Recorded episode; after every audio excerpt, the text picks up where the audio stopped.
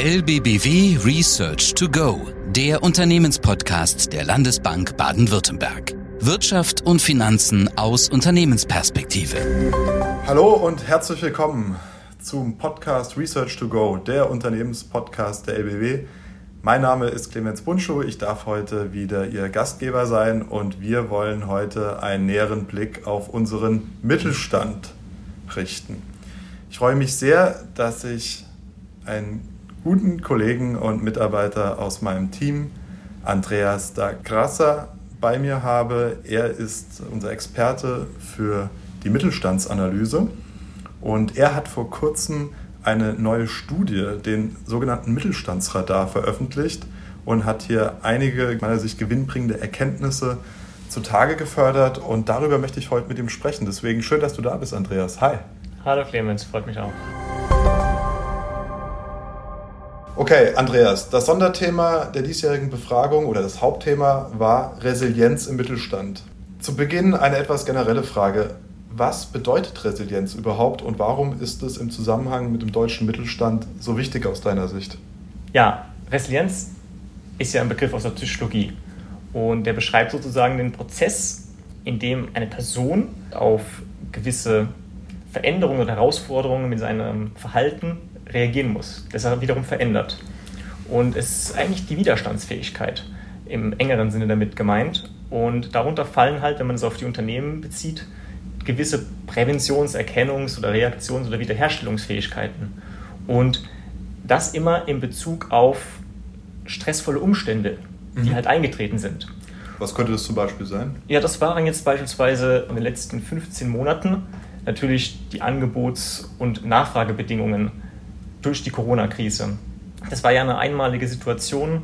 Da haben sich beide Schocks überlagert.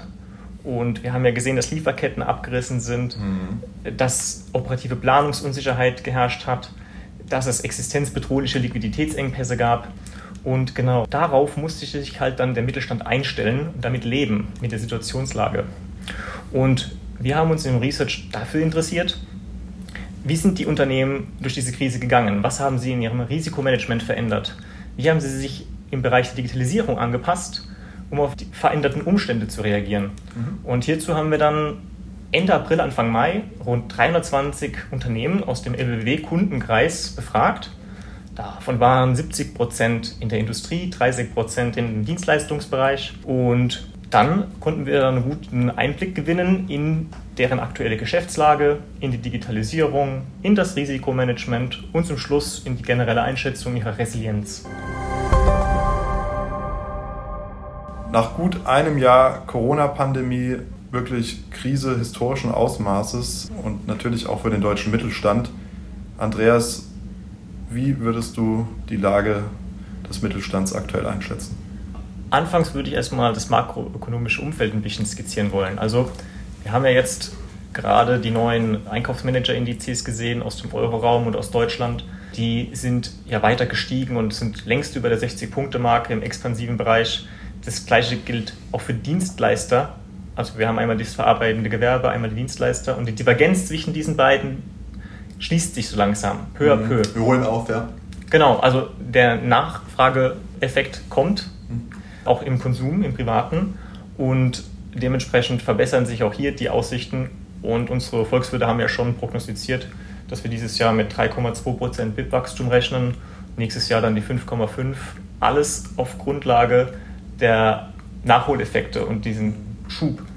Und wenn wir dann mal weiterschauen in der Industrie im Detail, da kann man ja sehen, es gibt die Auftragseingänge, die Industrieproduktion und die Auftragsbestände, die sind ja schon seit jeher, seit den Krisentiefs gestiegen und haben jetzt schon fast wieder die Niveaus der Vorkrise erreicht. Ich kann mich jetzt bloß daran erinnern, die Exporte im Mai 112 Milliarden Euro Kalender- und Saison bereinigt.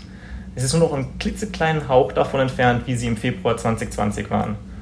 Dann schauen wir auch nochmal auf das GfK-Konsumklimaindikator.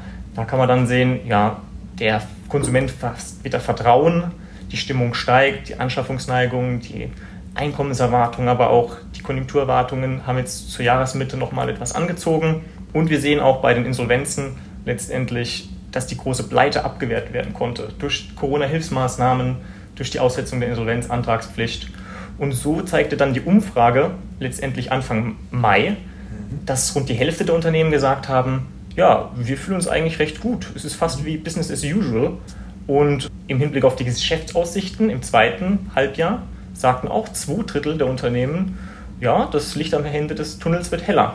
Das ist aber ganz erstaunlich eigentlich, weil wir ja im Mai schon die Lieferkettenprobleme gesehen haben und vor allem die, die Staus im Cargo-Bereich, ne, an den weltweit wichtigsten Häfen in Shanghai beispielsweise, weitere in China, aber auch an den Häfen der Ostküste in den USA und auch in, in Hamburg und in Rotterdam hierzulande. Ja. Und da frage ich mich schon, wie da so eine optimistische Erwartung bei der Umfrage auch rauskommen konnte. Ja, die haben ja immer noch gewisse Belastungsfaktoren, die sie spüren. Mhm. Und es sind gerade allem voran, wurde da erwähnt, na, die Rohstoffpreise und die Beschaffungsrisiken mhm. sind ganz oben. Allerdings gibt es auch noch äh, hier und da dann Lieferkettenunterbrechungen, die dann sehr stark aufs Gemüt drücken. Und das sind so die dominierendsten Sorgen, die der Mittelstand gerade noch hat. Und da muss sich einfach das Angebots-Nachfrageverhältnis langsam aber sicher wieder einpendeln, damit es da wieder zu einem Normalzustand kommt. Also neben dem Megathema Nachhaltigkeit gibt es kaum ein Thema, das so heiß und kontrovers auch diskutiert wird in der Öffentlichkeit wie die Digitalisierung. Die Digitalisierung der Wirtschaft, die Digitalisierung der öffentlichen Verwaltung und eben natürlich dann auch die Digitalisierung des deutschen Mittelstandes. Und da habt ihr, Andreas, ja auch explizit zu befragt und mich würde interessieren, wie stehen denn die Mittelständler aus Ihrer Sicht in Sachen Digitalisierung da? Ja, die Mittelständler, die müssen sich letztendlich im Vergleich zur eigenen Branche einschätzen. Und wie in den Vorjahren auch haben wir dann ein selbes Bild gesehen oder ein ähnliches Bild gesehen, dass sie sich sehr gut bis befriedigend einschätzen. Überraschend war etwas, das auf einer Schulnotenskala von 1 bis 6 fast die Hälfte bei der Note 3 tendiert.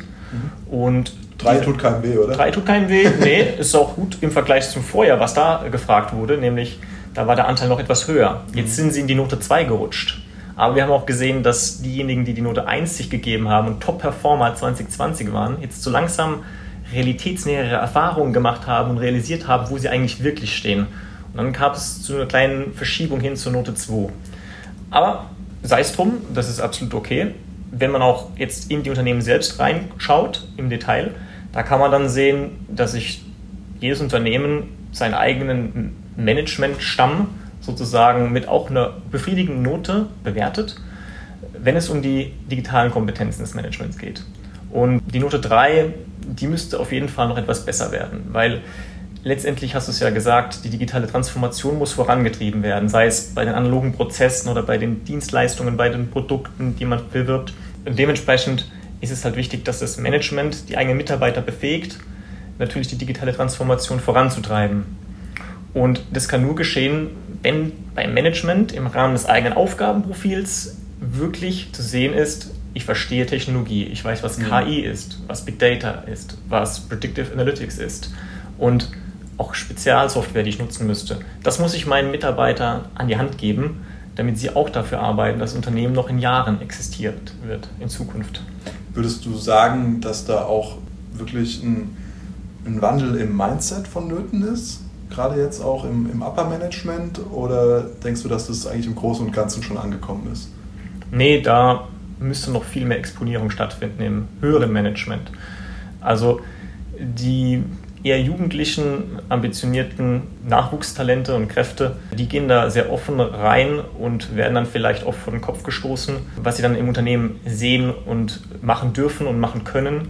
Und dementsprechend muss das Management halt eher offen sein und vielleicht auch sogar eine Art Reverse Mentoring anbieten, damit einfach mal die Jugendlichen, die neuen Generationen, die mit digitalen, affinen, mit Technologien auch schon aufgewachsen sind, einfach sagen, ich zeige euch mal etwas und dementsprechend kann auch das Management davon noch was lernen, von den eigenen Mitarbeitenden.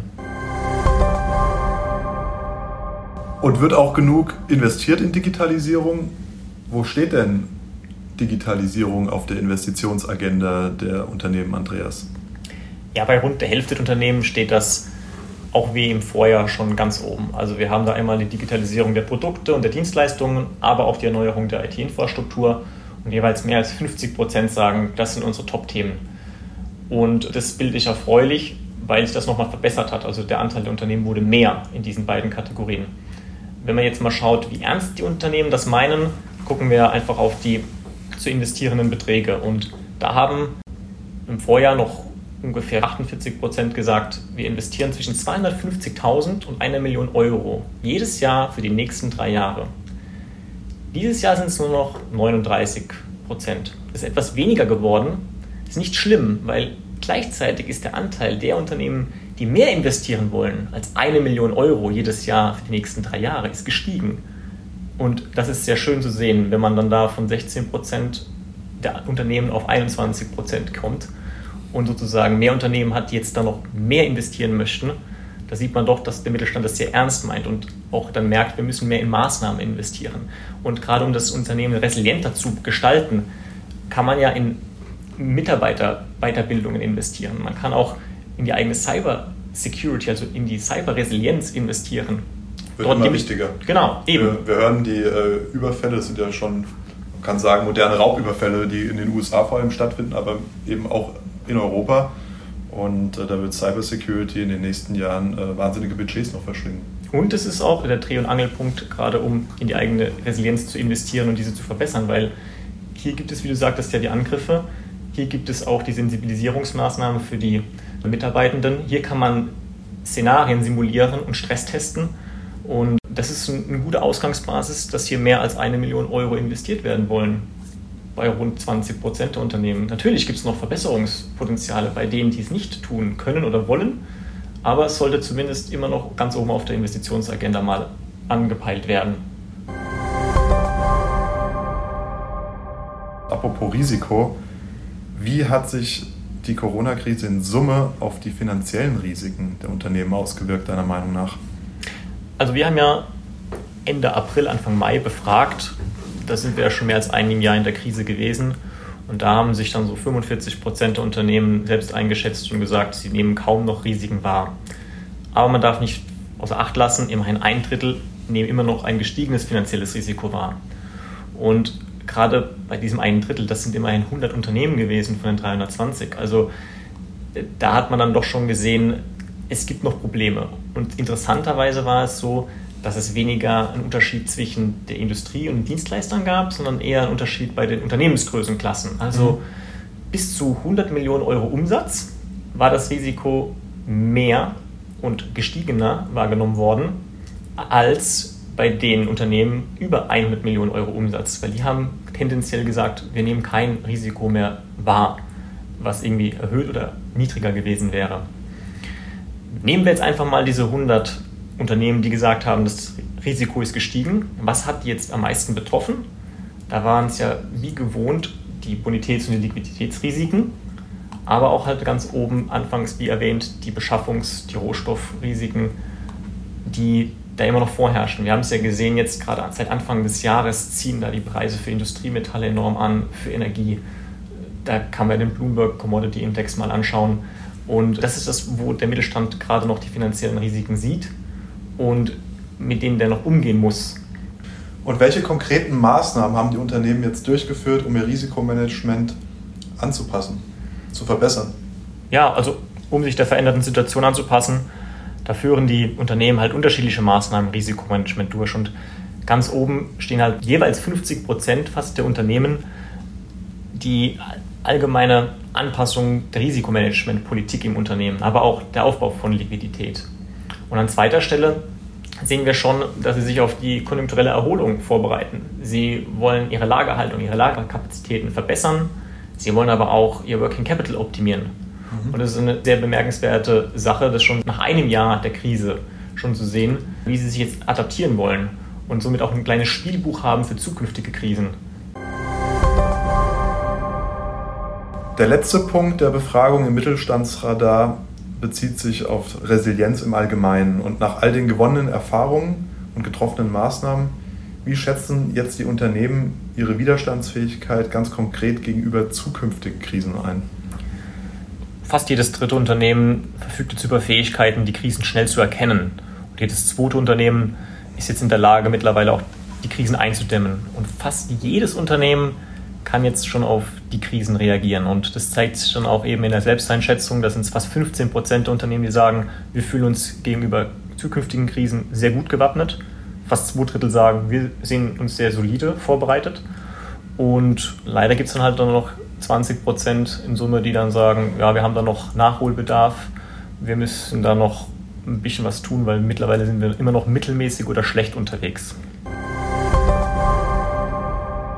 Welche strategischen Ziele gegen die Auswirkungen der aktuellen Corona-Krise priorisieren die Unternehmen? Die Unternehmen wollen natürlich ihre eigene Resilienz verbessern und haben dafür halt auf die Prioritätenliste ganz oben strategische Ziele gestellt, wie zum Beispiel allem voran die Kostensenkung oder die Verbesserung der Kostenstruktur. Ich habe das ja eingehend schon mal erwähnt. Wir haben ja die Investitionen in Digitalisierung und IT-Infrastruktur und wir haben halt gesehen, dass weiter unten halt die Investitionen in Grundstück und Gebäude zurückgegangen sind. Das ist natürlich dem Umstand geschuldet, dass vermehrt Homeoffice und mobiles Arbeiten angeboten wird. Und hier sehen wir dann halt auch, hier kann man gewerbliche Fläche abkündigen, kann Fixkosten sparen. Und hier sehen wir das dann wiederum bestätigt, man möchte gerne die Kostenstrukturen verbessern. Und an zweiter Stelle auf der Prioritätenliste ist es eben die Material- und Energieeffizienz. Und hier sehen wir, dass eigentlich zwei Faktoren sehr gut miteinander harmonieren können. Einerseits die Kosteneinsparung und andererseits Nachhaltigkeitsaspekte. Die gehen Hand in Hand. Und jetzt sehen wir dann, dass dadurch halt Nachhaltigkeit ein Unternehmen ja auch resilienter gestalten kann. Gerade wenn man sich die Prioritätenliste anschaut. Optimistisch stimmt auch weiterhin, dass die Unternehmen sagen, sie würden jetzt gerne mehr in neue Märkte expandieren, um ihre Erträge zu steigern. Und zu guter Letzt wollen sogar 22 Prozent der Firmen Akquisitionen durchführen dieses Jahr. Und dementsprechend wird auch der MA-Markt in Europa wahrscheinlich zur zweiten Jahreshälfte weiter anziehen. Ja, vielen Dank, Andreas, erstmal bis dato. Zum Schluss würde mich als letzten Punkt noch interessieren, was war denn für dich persönlich jetzt als langjähriger Mittelstandsbeobachter und Analyst das Überraschendste in den Antworten des diesjährigen Mittelstandsradars? Also so lange wie ich jetzt den Mittelstand schon anschaue, kann ich sagen, hat mich sehr gefreut, wie der Mittelstand mit der Krise umgeht. Die Art der Krisenbewältigung, wie flexibel sie waren, wie sie sich angepasst haben, wie sie auf neue Informationslagen reagiert haben. Äh, mir war das gar nicht so bewusst, dass, dass die Unternehmen so leisten können und können von Woche zu Woche leben, äh, können von Woche zu Woche Entscheidungen treffen, konsequent, einfach tun. Also in gewissen Feedback-Loops immer wieder nach der Trial-and-Error-Mentalität leben und schauen, was funktioniert. Wie kann ich mich einstellen auf die gegebenen Situationen? Und dadurch hat der Mittelstand eben viel gelernt. Und ich hoffe jetzt, dass der Mittelstand diese gewonnenen Erfahrungen mitnimmt, die Erlernerfahrungen nutzt, die durchgeführten Maßnahmen weiter forciert, um dann dementsprechend auch in zukünftigen Krisen eben resilienter zu sein. Und da kann ich nur empfehlen auch, dass gewisse Szenarien durchgespielt und simuliert werden, dass die Mitarbeiter weiter sensibilisiert werden, damit wir wenn es zur nächsten Krise kommt und wir wieder eine Umfrage machen, natürlich dann bessere Ergebnisse sehen, sei es jetzt vor dem Hintergrund der Digitalisierung, sei es vor dem Hintergrund der unternehmenseigenen Resilienz. Ja, vielen Dank, Andreas, für deinen näheren Einblick in den deutschen Mittelstand, in die Verfassung des deutschen Mittelstands.